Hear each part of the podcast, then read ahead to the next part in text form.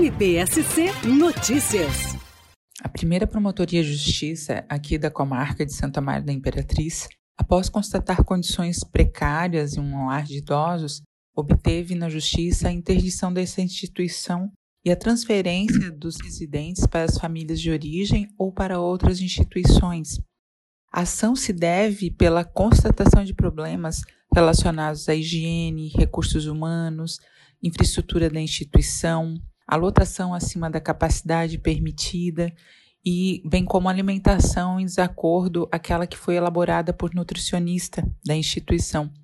Em maio de 2021, a instituição já havia firmado um termo de ajustamento de conduta com a primeira Promotoria de Justiça de Santo Amaro, a fim de sanar as irregularidades existentes. Porém, além da persistência das irregularidades identificadas na primeira vistoria, novas irregularidades foram constatadas nesse segundo momento, o que revela que a situação vem se agravando gradativamente e justifica sim a necessidade de providências urgentes. MPSC Notícias, com informações do Ministério Público de Santa Catarina.